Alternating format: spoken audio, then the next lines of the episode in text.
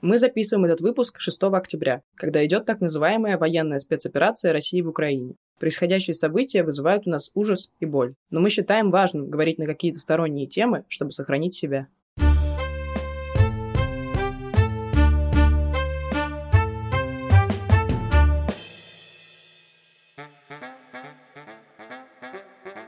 Это подкаст «Окей, Зумер» от студии «Заря». Мы живем в информационных пузырях, это ок. С вами Зоя, всем привет, и Лева. Привет всем.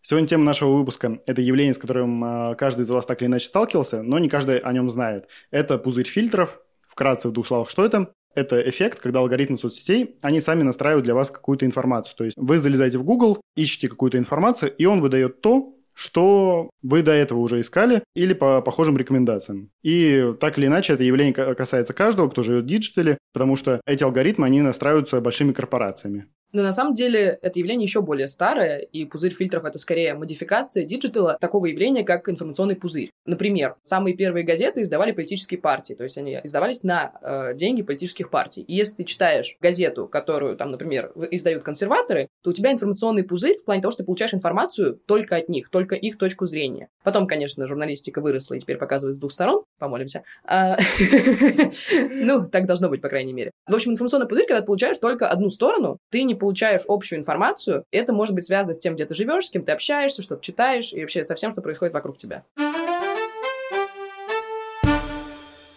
Выходить из информационного пузыря – это супер полезно. И у меня такой выход произошел, когда я начал погружаться в тему феминизма. Угадайте, благодаря кому? А не только, но в том числе. Мы знаем миллион историй мотивирующих сильных мужчин, но так мало знаем истории сильных женщин. В подкасте Use Your Girl Power вы можете услышать такие истории с голосами великих женщин. Ведет подкаст Анастасия Иванова, преподавательница английского, блогер и автор бестселлера Use Your Girl Power. Она разбирает живые интервью и выступления вдохновляющих женщин, реальных выдающихся героинь нашего времени. Каждый отрывок на английском она дополняет какой-то интересной историей, комментариями и разными полезными материалами. Переходите по ссылке в описании, слушайте подкаст Use Your Girl Power и слушайте сильных женщин. Если говорить о моих информационных пузырях, то я бы, наверное, выделил три штуки, которые у меня были за всю жизнь. Понятно, что их было намного больше, но это три таких глобальных. Первый мой информационный пузырь он связан с интересами, с культурой и так далее, потому что я очень долгое время увлекался всякими гиковскими штуками, ну и принципом культуры. И за рамки этого пузыря редко когда выходил. И вот начал только, наверное, в старшей школе, то есть я начал погружаться в политическую тему, в социальную, и, собственно, тогда узнал про феминизм в том числе.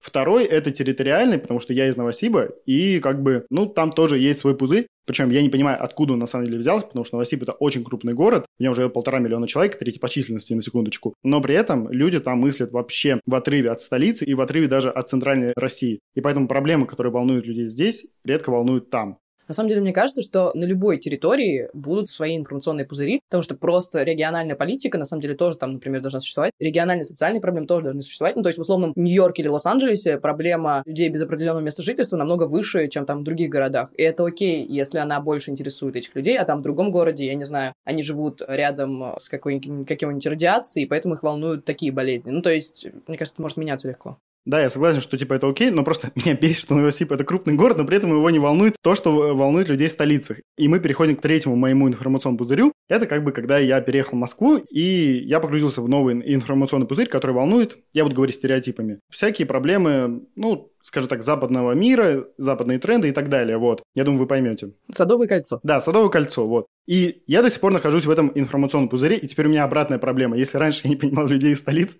то сейчас я приезжаю, и мне очень трудно понять людей из Новосиба. Но не по-плохому, что типа они какие-то деревенщины, тьфу -тьфу, а просто я понимаю, что действительно это Садовое кольцо формирует немного другие интересы у меня. Мне на самом деле повезло в плане информационных пузырей. Я училась в трех школах, и как будто я прошла типа все социальные э, классы за это время. Потому что сначала я училась в православной школе. Это была частная школа. То есть я одновременно познала как бы религиозную штуку. То есть это не было там, ну, жестко. Мы молились там с утра. Посты соблюдала? Посты соблюдала, да. У нас был закон Божий и все такое, но это не было как бы, что, ну, какой-то совсем жесть. Был только случай, когда у нас забрали телефон из-за того, что мы слушали Майкла Джексона. Но как бы, ну, это такая мелкая... Ну, слушай, Майкл Джексон Но он реально грешник, извините меня. Они еще тогда не знали об этом. Эм, но это, типа, там проблема была в конкретном человеке, то есть системной такой штуки не было. Но частная школа, там училось много знаменитых чуваков, ну, то есть там учился сын э, какого-то чувака из группы Мумитроль, там учился сын э, этого чувака с черной прической из Манушек Интернешнл. Вот такая у меня была компашка. Не, на самом деле все прекрасные ребята. Там нужно было платить за обучение. И туда, соответственно, это, поступают люди, у которых есть деньги. Да, это формирует атмосферу. Хотя, ну, то есть там не было ничего мажорного, но как бы люди обеспеченные. Потом я пошла в абсолютно обычную школу, которая была рядом с домом, и, ну, типа, там были ситуации, что меня стебали за то, что у меня короткая прическа, я похожа на мальчика, пацаны там постарше все время издевались над девчонками из моего класса, но я пришла, типа, там со всеми поговорила, потом мы с этими пацанами играли в футбол. Я представляю картину, как э, девочки все стригутся потом в этой школе. Ну нет, ну нет, ну просто как-то мы выстроили нормальную коммуникацию в итоге, и хорошо на самом деле, что, ну, вот в православной школе было классно в плане того, что, да, там был замкнутый вот этот информационный пузырь, что мы в основном... Ну, то есть, типа, там очень понятные какие-то мотивы, мы не обсуждали какие-то сложные вещи, но та штука, которая, мне кажется, должна быть в каждом информационном пузыре, где говорят про то, что, типа, главное это там добро и вот это все. Ну, типа, это важная штука. А вот в обычной школе пузырь в том, что, ну, типа, там ребята футболом интересуются. Ну, короче, такая обычная школа, типа, футбол, пиво, в целом все. Ну, то есть мы обсуждали э, какие-то очень странные вещи, и я тоже, типа, познала что-то такое, и когда я была там, я как раз начала интересоваться футболом. В общем, это просто все сложило мою личность. Я начала интересоваться футболом, мы там общались про это, и в целом все, мне кажется, все, что мы обсуждали. А потом я пошла в лицей, э, который как бы уже не про богатых ребят, но про тех, кто типа... Которые... Хипстеры ну, тогда да. это называли. Mm-hmm. Вот. И там уже начались всякие сериалы по типу Гли, ЛГБТ-повестка, феминист э, типа повестка, и, ну, в общем, как раз и погружение в новости, и бла-бла-бла. То есть оно как бы все раскрыло, ну, тоже с такой либеральной точки зрения. И, в общем, я прошлась по всем этим стратам, поэтому я люблю футбол, э, люблю добро и читаю «Медузу», который иностранный агент, кстати. Эм, как-то так оно все сложилось. И я не знаю, если честно, до сих пор, насколько у меня пузырь московский, потому что всегда рядом со мной были ребята из других еще мест. Ну, то есть многие, на самом деле, приезжали в Москву учиться, например, в тот же самый лицей. Понятно, что там не, не с Камчатки, но там из Твери, условно, или еще откуда-то. И как-то мы говорили про это. Плюс у меня наоборот... А ты гоняла в другие регионы, там, типа, ну, условно, дальше МКАДа. Ну, кстати, вот я больше свою часть, вот как раз школьной жизни, я ездила скорее за границу. Это тоже расширяло мое сознание какое-то вот. Что мне не могли уже потом сказать, что Америка ужас, потому что я как бы два раза там была, и все ко мне прекрасно относились, когда узнавали, что я из России, болтали с нами, и, короче, все было У меня классно. такая же история с Европой. Ну вот, да. А по России я особо не ездила, но у меня всегда было ощущение, что как бы я должна знать, что происходит, что это моя страна, как бы, и я не имею никакого права, находясь в Москве, типа, там, как-то по-странному относиться. И тут есть одна история смешная. Как раз мы ездили в Америку. А, вот еще плюс я знала много про регион, потому что я ездила с ребятами из регионов куда-то за границу. И там была девчонка, по-моему, из Нижнего Новгорода или что-то такое, вот какой-то такой город. И мы разговаривали, она говорит, Нижний Новгород, но он находится вот там вот. Я такая, ну, я типа знаю, где находится Нижний Новгород, я не совсем тупая. Она такая, это, сори, это не к тебе, просто я сейчас общалась с девчонкой из Москвы, она спросила, а Нижний Новгород это что? Ну вот, в общем, у меня всегда была задача не быть такой девчонкой, и поэтому как-то пыталась себе расширить кругозор, и то же самое по поводу новостей. Я всегда стараюсь почитать много всего, но я думаю, что все равно, конечно, я в либеральном кружке Садового кольца. И меня волнует, условно, проблема трансгендеров, которая явно не скоро еще дойдет до других регионов, и даже не, не скоро дойдет в Москве до всех. Но просто главное, чтобы ты не думала, что эта проблема волнует всех остальных в России, потому что, ну, как бы, проблема трансгендеров в Сибири, в Бурятии, она волнует очень маленький процент людей, и там больше людей волнует, что им пожрать сегодня. Да, это правда. Вот. Если вам нравится наш подкаст и то, что мы делаем, то вы можете рассказать о нем своим друзьям, сторис, на личных страницах и вообще где угодно. Нам это будет очень приятно. Но мы не только вас просим пиарить нашу студию, наш подкаст. Еще мы что-то сами делаем. Например, мы распечатали несколько классных открыток, э, которые связаны с выпусками из нашего второго сезона, и сделали стикеры Зари в студии нашей. Вы их можете найти пока что только в Москве. Всегда можете посмотреть на них в нашем фотоальбоме. Я обожаю наш изопов язык. Да, к сожалению, пока только в Москве, но мы работаем над этим. Новосиб жди. Да, э, Новосиб в первую очередь, я считаю. Лева поедет сам доставлять. В общем, вы можете забрать их э, в нескольких местах в Москве, в циферблате на Кузнецком мосту, в кафе «Ностальгия», на мероприятиях в фонде «Четверг», в библиотеке имени Некрасова и, если что-то купите, в One Wheel Shop. Вместе с покупкой вам могут прийти наши открыточки. Если хотите, заходите в наш фотоальбом, там еще раз написаны все эти места. Или просто, если забредете и увидите нас, э, сфоткаете и выложите к себе, нам будет очень приятно. Забирайте, будем рады. Это так странно, что медиа, они, с одной стороны, вырывают нас из этих информационных пузырей. Ну, потому что когда ты открываешь какую-нибудь «Медузу», в первый раз, которая признана иностранным агентом, кстати, то ты можешь узнать абсолютно другой мир, если ты до этого читал там газета «Ру» или там «Лента.ру». Но, с другой стороны, наоборот, это тебя погружает в этот информационный пузырь. Потому что, ну, как бы, читая только «Медузу», признан иностранным агентом, и смотря только «Дождь», тоже признан иностранным агентом. В общем, если смотреть иноагентов... Да, если смотреть иноагентов, то это как бы совершенно другой информационный пузырь, из которого тебе потом будет очень тяжело выбраться. Я это сейчас понимаю, в том числе и на своем примере, ну, потому что как бы я верю информации из ограниченного количества источников, что, конечно, хорошо, но я живу в том инфополе, которое они мне задают, и я редко обращаюсь к какому-то другому. В этом плане вообще в России сложно, потому что кажется, что нет медиа, которая говорит и туда, и туда. Ну, то есть, либо есть пропаганда с одной стороны, слушайте, кстати, наш выпуск про пропаганду, либо есть, ну, тоже, на самом деле, пропаганда с другой стороны. Я какое-то время смотрела «Дождь», который на агент, и мне нравилось, и потом я поняла, что это, на самом деле, ну, такой же показатель как бы своего отношения. То есть журналист, на мой взгляд, если это не колонка, как бы не должен высказывать свое мнение, должен высказывать факты. А часто и с той, с другой стороны это просто на тебя как бы эмоционально давит и бла-бла-бла. Сейчас, как бы, ну, в целом, я не могу выпендриваться, что на нас давят со стороны инагентов, потому что, ну, ситуация такая. Но когда это обычное мирное время, то хочется какой-то источник, который без эмоций сообщает тебе факты, а дальше ты своими мозгами думаешь. И, к сожалению, этого не так много. А когда есть такой источник, тогда как раз ты и вырываешься из информационного пузыря, потому что, на самом деле, то медиа, которое ты слушаешь, говорит тебе разные вещи. А он говорит тебе одну сторону и другую. Ты можешь уже выбрать, что ты там считаешь правильным. Вот, кстати, в этом плане «Дождь», признанный иностранным агентом, он в начале своего существования, в начале десятых, он вот был таким медиа, потому что там были и люди из власти, и люди из федеральных СМИ, и оппозиционеры. К ним и... охотно приходили, и Медведев же к ним приходил. Да, и все к ним приходили, и как бы «Дождь», признанный иностранным агентом, создавал повестку эту. Но потом, я думаю, что в этом вина не только канала, который в какой-то момент отказался от э, определенных спикеров, а еще вина как бы людей, которые решили туда просто не приходить, потому что в «Дожде» признанным иностранным агентам задавали провокационные вопросы. Да, ну, в общем, это сложно. Я надеюсь, что когда-нибудь мы вырастем к тому, чтобы искать. А пока нам приходится самим смотреть и туда, и туда. Но, к сожалению, у меня тоже очень... Ну, когда я смотрю, я просто... Мне эмоций э, и сил не хватает. На самом деле, я думаю, что с другой стороны так же. Во-первых, очень грустно, что у нас есть две стороны, только потому что у нас в теории много партий, должно быть много разных сторон, а по факту их две. Что тоже, на самом деле, создает пузырь. Сейчас мне просто тяжело там условно включить какого-нибудь Соловьева и реально это слушать, вот именно для того, чтобы не находиться в пузыре. Потому что я не слышу там адекватных штук. Ну, то есть,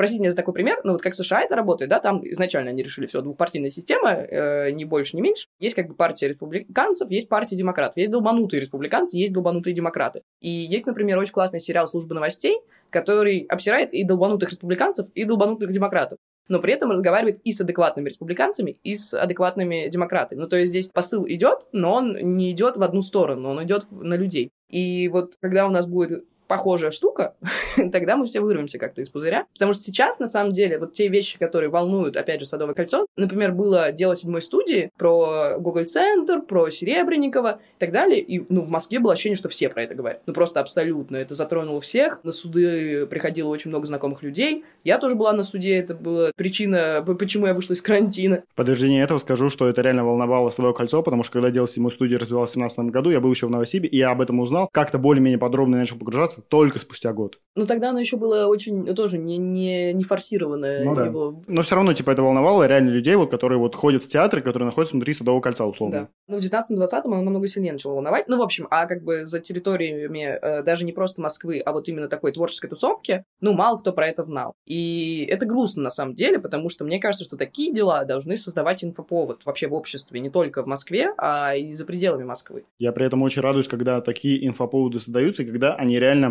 на что-то влияют. Такой самый попсовый популярный пример – это дело Ивана Голунова, про которого написали все, и в том числе СМИ, которые как бы мы привыкли считать провластными. И как бы мы все помним эти знаменитые обложки «Я, мы, Иван Голунов», которые сделали РБК, «Ведомости» и «Коммерсант». Ну, тогда действительно было вот ощущение, что все проявили чувство солидарности, и все ненадолго, но вырвались из этого информационного пузыря, даже условно Симоньян. И у меня даже какая-то была надежда мимолетная, что так и продолжится. Но как бы она очень быстро разрушилась спустя месяц московских протестов и московского дела. Ну, на самом деле, при этом мне кажется, что все равно это тоже про информационный пузырь, потому что по факту журналисты вступили за журналистов. Ну, то есть это не то, что, опять же, это заволновало, например, аудиторию Russia Today. Это заволновало Симонян, но не заволновало аудиторию. Ну, короче, не знаю, насколько это релевантно, но, правда, было классно.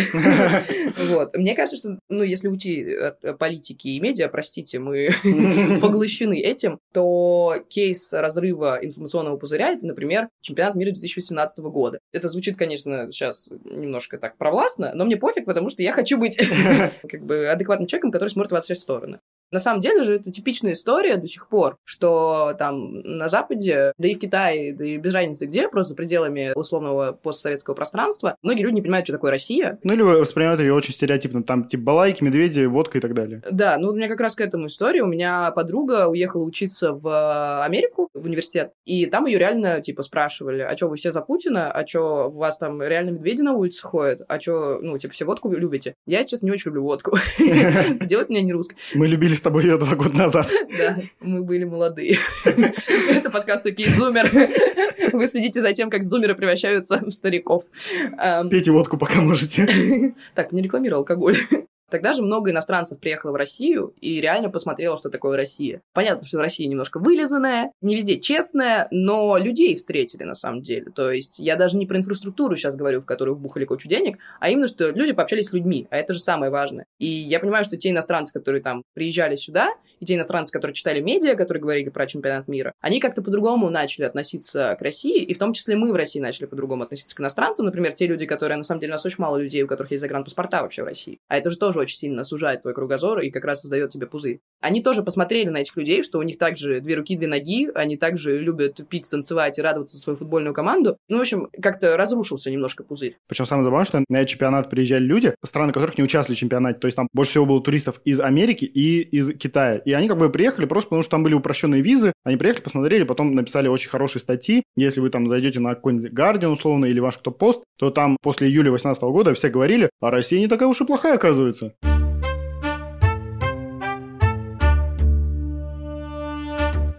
На самом деле, вот моя история про то, что я не могу смотреть Владимира Соловьева, это очень такая штука, ну, связана только с ним, что он орет все время, я не очень люблю, когда орут, а связана, на самом деле, и с психологическими вещами, что когда у тебя есть какой-то набор э, мыслей, какой-то устоявшийся, с которым ты живешь, и если это там твоя суть, твоя позиция, то когда ты разрываешь информационный пузырь и смотришь что-то из другой позиции, у тебя просто случается когнитивный диссонанс. Мы уже немножко про него говорили в каком-то из выпусков, но поговорим Как подробнее. раз в, в пропаганде.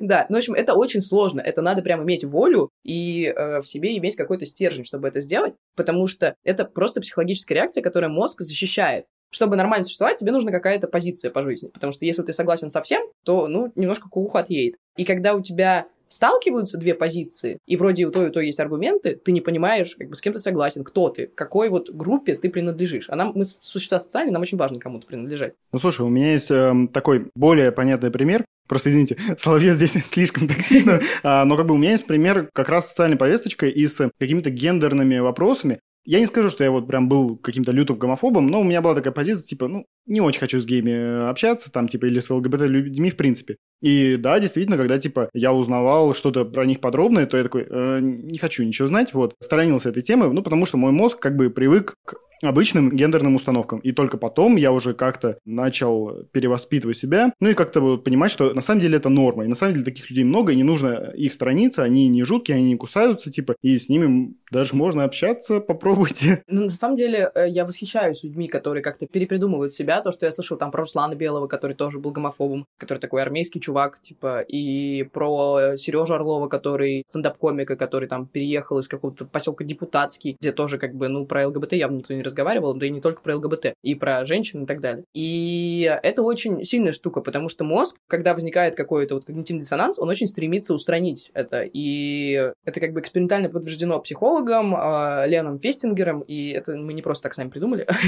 То есть это научная штука, что ты пытаешься как-то картину мира себе вот настроить. И когда она у тебя разрушается, ты немножко сходишь с ума. При этом, мне кажется, у многих людей до когнитивного диссонанса редко доходит. В основном у некоторых людей есть какая-то предвзятость, и есть даже такой типа термин предвзятость подтверждения. Это стремление человека доказать собственное мнение. То есть как бы ты не доводишь мозг до какой-то крайности, когда он сталкивается, но ты ее очень сильно остерегаешься. То есть ты стараешься настроить внутри себя, что ты ищешь, например, ту информацию, которая тебе близка. Или если тебе попадается какая-то оппозиционная информация, твоему взгляду оппозиционная, то ты пытаешься интерпретировать ее тоже по-своему. И то же самое это работа на самом деле с памятью, когда ты запоминаешь только какие-то избирательные вещи. И это тоже обусловлено психологическими штуками, потому что твой мозг пытается настроить под твое какое-то мнение и под твой ментальный комфорт. Ну вот, кстати, про поиск информации, на самом деле же, ну реально, если ты ищешь то, что тебе важно, то тебе легко это дадут. Вот, например, я пыталась тоже разорвать свой парадокс. Я не знаю, что-то я дум скроллила. Это когда ты, типа, просто скроллишь и что-то о чем то думаешь. Я постоянно этим занимаюсь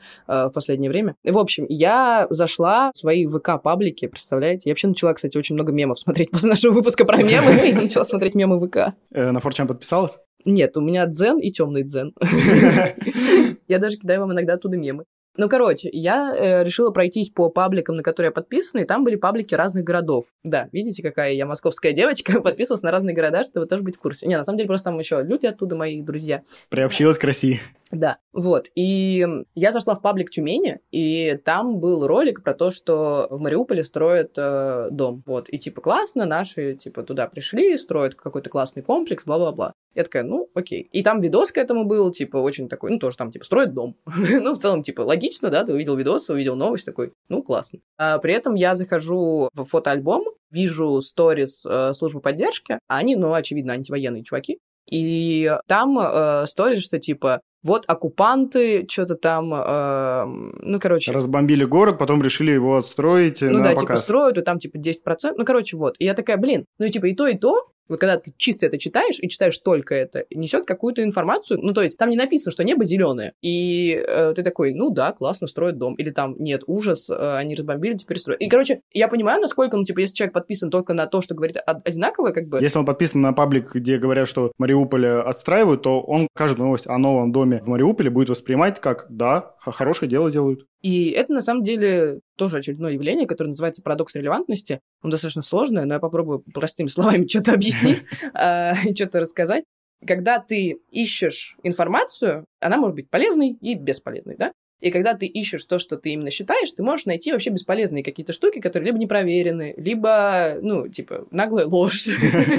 Простите. А когда ты находишь полезную информацию, которая действительно может поменять там твой взгляд, или которая может просто тебе какую-то новую мысль дать, если она не соответствует твоей картине мира, ты ее отвергаешь сразу. И ты не понимаешь, что она полезна. И ты можешь понять, что она полезна только когда ты ее уже признал. Ну, то есть, типа, ты не можешь оценить, э, что из этого важно, а что нет, если ты формируешь только одну картину мира. Это условно, если ты так заходишь на медиа, которое тебе не близко по взгляду, ну, условно, вот если ты оппозиционер, то ты заходишь там на, допустим, у нас есть какой-нибудь федеральный СМИ научпоп. Оно рассказывает про науку, и как бы ты будешь внутренне отвергать эту информацию, потому что изначально фон создается немного не тот. И на самом деле там может какая-то полезная информация про то, что вот Нобелевскую премию получил такой-то человек, и он делал такие-то полезные открытия. Но твой мозг не будет это воспринимать, потому что ты критически воспринимаешь информацию, которая вот находится на этом сайте. Поэтому нам нужны неполитизированные СМИ, пожалуйста, которые будут нам рассказывать про все. И мы не будем к ним предвзято относиться, потому что они не будут к ничему предвзято относиться. Ну, скоро сделаем, не переживайте.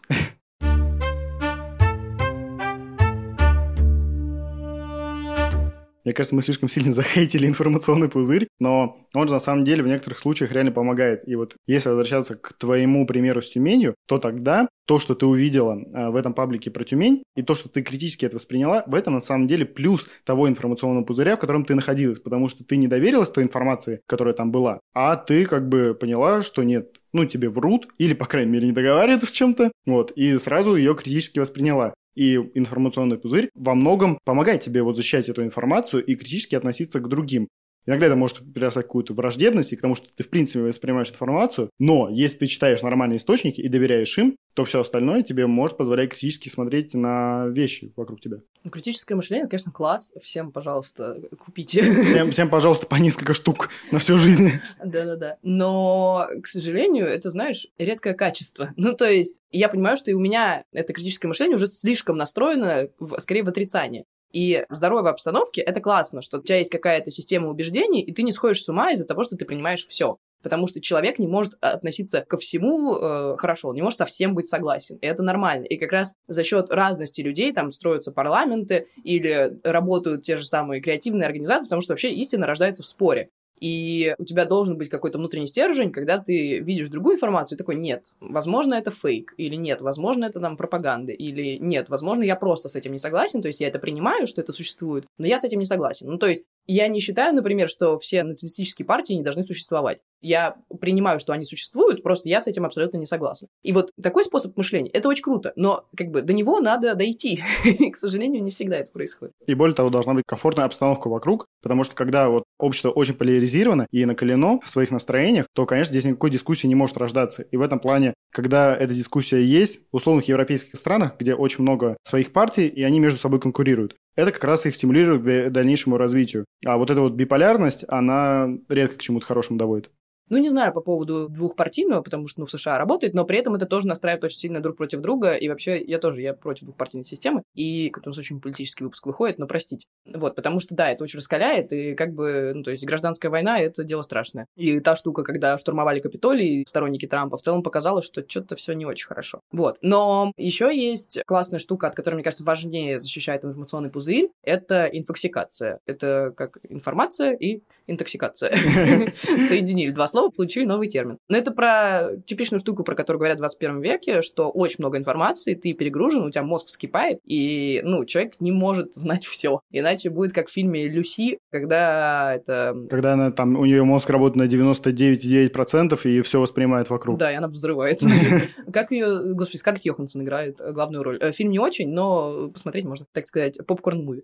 В общем, информации становится слишком много, ты не можешь ее воспринять, и если ты будешь воспринимать позиции всех людей на свете, даже партии или всех СМИ, то у тебя кукуха немножко отъедет. А так ты себе как бы сужаешь поле зрения, и то есть ты можешь иногда, например, вот мне кажется, что самая нормальная штука, это когда ты сфокусирован на своем, но иногда ты смотришь как бы за пределы своего комфорта. Просто чтобы знать, что людей волнует в других социальных группах. Да, но если ты будешь все время пытаться уследить за всем, то это и психологически на тебя повлияет. И, естественно, наша психика очень связана с нашим физическим состоянием. И ты можешь, ну, то есть просто начать себя плохо чувствовать от перегрузки, от того, что ты уже больше ничего не можешь делать, кроме как смотреть новости со всех сторон. И в этом плане сортировка информации, которая проявляется в пузыре фильтров, она как раз спасает от этого, что ты видишь ту информацию, которая тебе, скорее всего, понравится. На самом деле так работают алгоритмы всех соцсетей и всех популярных платформ, стриминговых сервисов, потому что Netflix, он выстраивает для вас алгоритм и показывает те фильмы или сериалы, по крайней мере, показывал, извините, а, которые вам наверняка понравились. И Spotify по такому же принципу работал.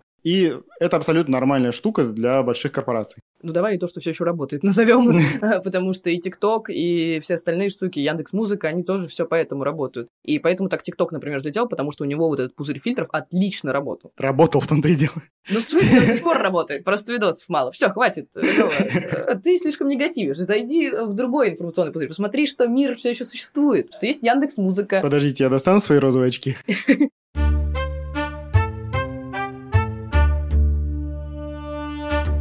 из-за того, что пузырь фильтров и информационный пузырь – это довольно новое явление в контексте digital и соцсетей, то они очень мало изучены, и очень много теорий, к чему они могут привести, но очень мало подтверждений. Тем не менее, есть исследования, которые изучали, как могут повлиять информационные пузыри в долгосрочной перспективе, и одно из последствий, к которому могут привести информационные пузыри, это как раз поляризация мнений. В целом мы сейчас видим, что она присутствует, по крайней мере, в нашей стране. Вот, ну ладно, не только в нашей. кажется, в любой стране. Да, не только в нашей далеко. Но в будущем может возникнуть проблема, что действительно каждая из социальных групп, она будет закрываться в каком-то своем информационном пузыре и будет гораздо меньше идти на контакт. Понятно, что это раньше можно было делать за счет газет, но сейчас как бы у тебя есть личная газета в твоем телефоне, которая формирует тебе повестку. И если у каждого будет такая повестка, и он не будет замечать другого, то это может создать проблемы. Да, при том, что это не только про поляризацию мнений, а еще про то, что это мнение становится сильнее и типа более экстремальным. Ну, то есть, условно, ты можешь быть там гомофобом в формате того, что, ну, ты не хочешь просто общаться с геями, но если ты слушаешь каждый день про то, что из-за ЛГБТ-сообщества мир рухнет, то ты начинаешь уже, правда, ненавидеть. И когда это подпитывает твоя новостная повестка, ну, то же самое при этом может э, происходить с другой стороны. Ну, то есть, что там, с другой стороны, тебе говорят, что националисты это не люди, и вообще это все ужасно, и ты начинаешь тоже их воспринимать как каких-то странных. И повышается уровень ненависти. А уровень ненависти приводит обычно к полному трэшу. И важно, что, например, в демократическом обществе как раз задача тех же медиа создавать вот этот информационный шум. Не в плохом смысле, а в смысле того, что говорят про разные вещи. То есть одновременно у тебя есть много проблем. И когда ты воспринимаешь разные мнения, ты можешь к чему-то нормальному прийти и понять, что все люди. Ну, то есть это не какие-то странные существа с другой планеты прилетели и думают не так, как ты. Нет, это люди, у них есть какие-то там, какой-то бэкграунд, они где-то живут, они как-то думают не из-за того, что они плохие, а из-за того, что просто они думают по-другому. И как бы ты можешь с ними разговаривать, вы можете спорить, люди могут менять свое мнение, и это окей. Это ок, как мы говорим. Да. При этом же еще не только это может привести к какой-то ненависти, но это просто может привести к тому, что люди игнорируют какие-то важные темы. И мы это сейчас тоже можем заметить, что вне Садового кольца проблемы гендера, проблемы неравноправия, проблемы меньшинств, они мало волнуют людей. Я понимаю, почему они мало волнуют людей в Новосибирске и не только в Новосибирске, потому что как бы у людей достаточно своих проблем. Но как раз из-за этих информационных пузырей очень много людей будут не обращать внимания не только на проблемы гендера, они не будут обращать внимание, например, что на Камчатке или в Калмыкии люд- у людей там зарплаты 20 тысяч рублей. И это тоже очень большая проблема для общества. Но и при этом, на самом деле, проблемы какие-то, которые существуют в обществе, они же часть обычно большой системы. Ну, то есть, словно, если решить проблему патриархального строя и там неравенства неравенство по отношению к женщинам, это же решит много проблем на самом деле. Это решит параллельно проблему домашнего насилия. Это параллельно у вас будут здоровые дети, которых воспитывают здоровые родители. Ну, в плане не физического, а в плане ментального здоровья. Ну, потому что когда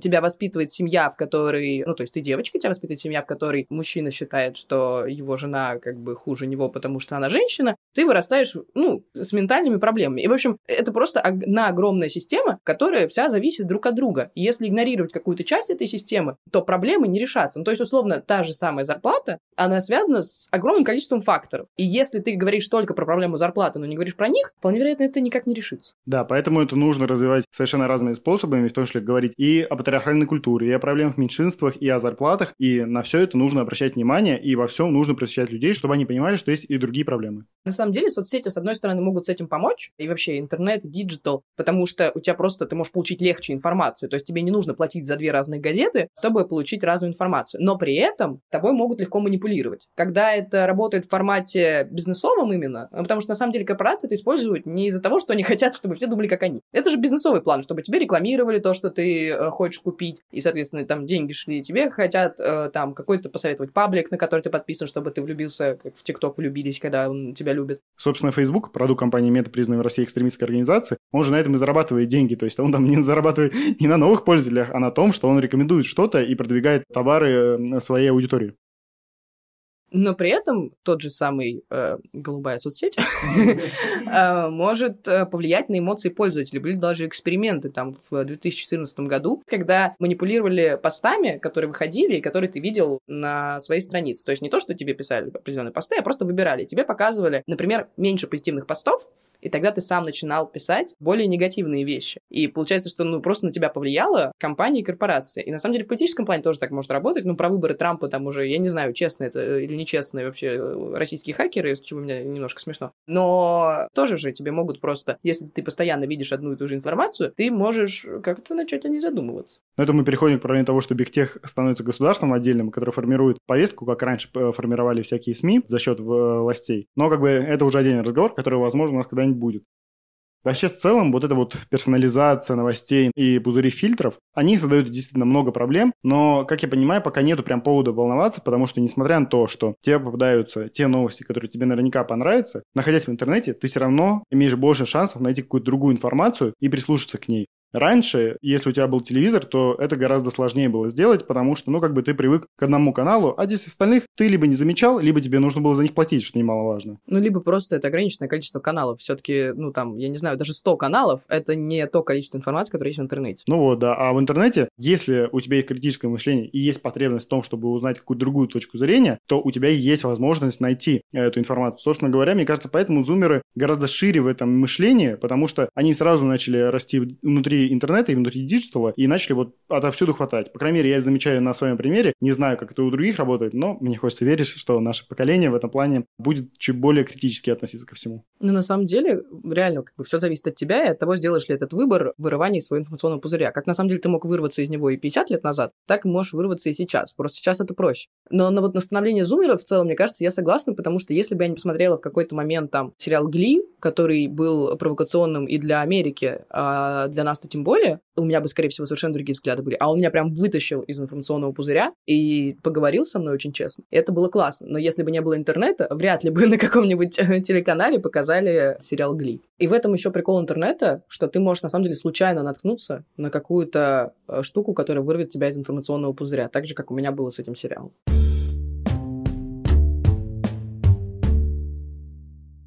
Я предлагаю провести небольшой эксперимент, чтобы понять, в каких информационных пузырях мы с тобой находимся и вообще, насколько они отличаются, потому что, ну, мы все-таки с тобой довольно близко общаемся, но мне интересно, что за нас скажут наши телефоны и наши соцсети. И насколько мы хорошо друг друга знаем. Да, мы сейчас зайдем в нашу любимую соцсеть, наш любимый фотоальбом, и зайдем в рекомендации, которые он нам подсовывает, и, собственно говоря, посмотрим Зои, что нас волнует, вот, и как-то попытаемся понять вообще, почему. Да, и при этом я посмотрю то, что волнует Леву, по мнению фотоальбома, а Лева посмотрит, что волнует меня, и мы попробуем догадаться, почему. Это так? Так, включаем VPN, погнали. У тебя первая рекомендация сразу это Варвара Шмыкова со своим портретом, совершенно прекрасная. Ну, я знаю, что тебе очень нравится сериал Чики, ну и как бы логично, что Варвара Шмыкова тебе тоже очень нравится. Как и да, мне, кстати. я подписана на нее, она очень классная. Mm-hmm. Так, ну у тебя, ну, во-первых, миллион всего про кино, понятное дело. Тут этот актер, который играл в «Острых козырьках», давай. Киллиан Мерфи. Ага, молодец. Есть Киану Ривз, который вечно не стареет, в общем, понятно. Это вечный мем всего интернета. Ну, это очевидная вещь, которая у тебя должна быть, окей. Угу. У тебя... Ой, я нашел очень интересную публикацию. Эм, Дмитрий Колдун удивил поклонников неожиданным преображением. Мне... Погоди, во-первых, я не знаю, кто это, но я знаю, что он из «Фабрики звезд». Ты можешь мне раскрыть эту часть своей личности? Я не знаю, возможно, это потому что я недавно подписалась на Пугачеву, потому что она выставила классный пост. вот. И, может быть, это рекомендация оттуда. Слушай, а у тебя есть... Ты знаешь, кто такой Роберт Ирвин Холтс? Нет. В общем, он, у него умер отец. И он плачет. Я не знаю, как это... Я не знаю, почему засмеялись, но, в общем, да, окей. Вот еще одна рекомендация, которая тебя хорошо характеризует. Это фотка Навального и его жены, но с какого-то стороннего аккаунта. И здесь подпись, что Алексей Навальный сейчас находится на, э, в тюрьме уже 617 дней. Ну, как бы понятно, почему эта рекомендация, потому что ты интересуешься политикой, и это очень хорошо тебя описывает. Ладно, давай, раз уж мы пошли туда, я скажу, что у тебя есть фотка Путина с Тимати. Погоди, а что там, а что там за фотка, хотя покажи. Э, они ставят лайк друг другу и с флагом России. Лёва, что я тебя не знаю. Ну, на самом деле здесь просто пишут про то, что Тимати говорит, что он не в Узбекистане, что он не уехал туда. Magic Star Fall написал. Мне кажется, это просто мне в контексте новостей попалось. Если что, я не слушаю Black Star вообще, кроме Ливан Гарузи. Он уже не Black Star. Да, слава богу. Одна из самых частых рекомендаций у тебя – это собачки. Но в целом это тоже. Это вот, кстати, максимально хорошо тебя описывает, потому что у тебя две собаки, и ты, в принципе, смотришь все, что связано с собаками, и каждый раз, когда это появляется, ты говоришь «собака». Вот, поэтому я не удивлен даже в целом. Да, у меня рилсы все состоят из природы и собак. А у тебя есть какой-то рилс? Давай посмотрим. Это миньоны?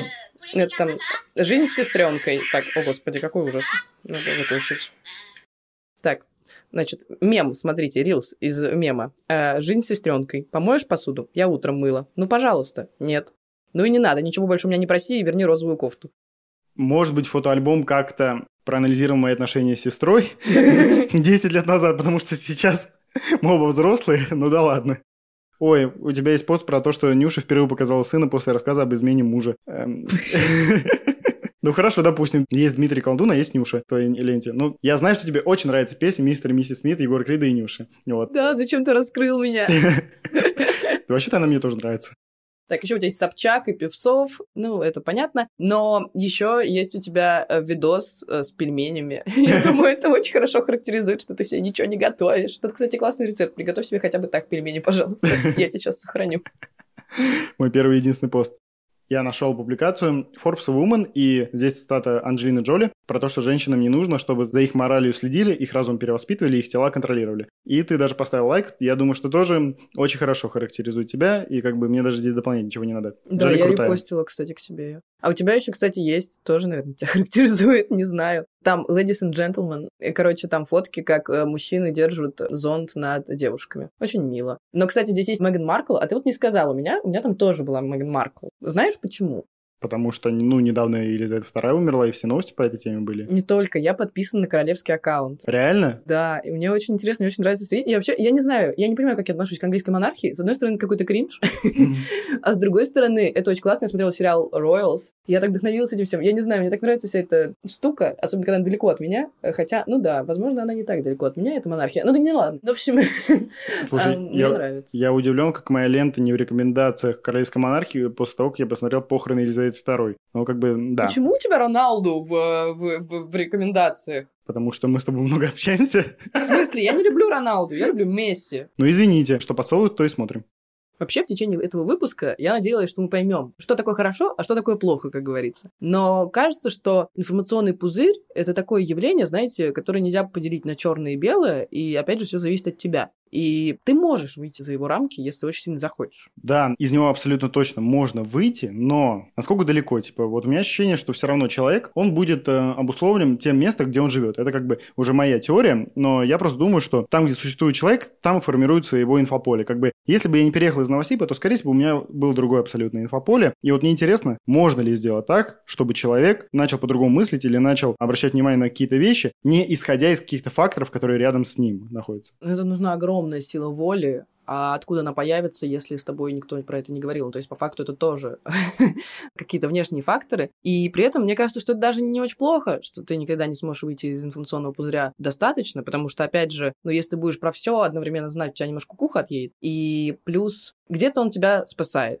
Просто вопрос в том, что не надо ему отдаваться, наверное, на полную катушку, и надо все-таки продолжать своими мозгами мыслить. Критическое мышление в массы.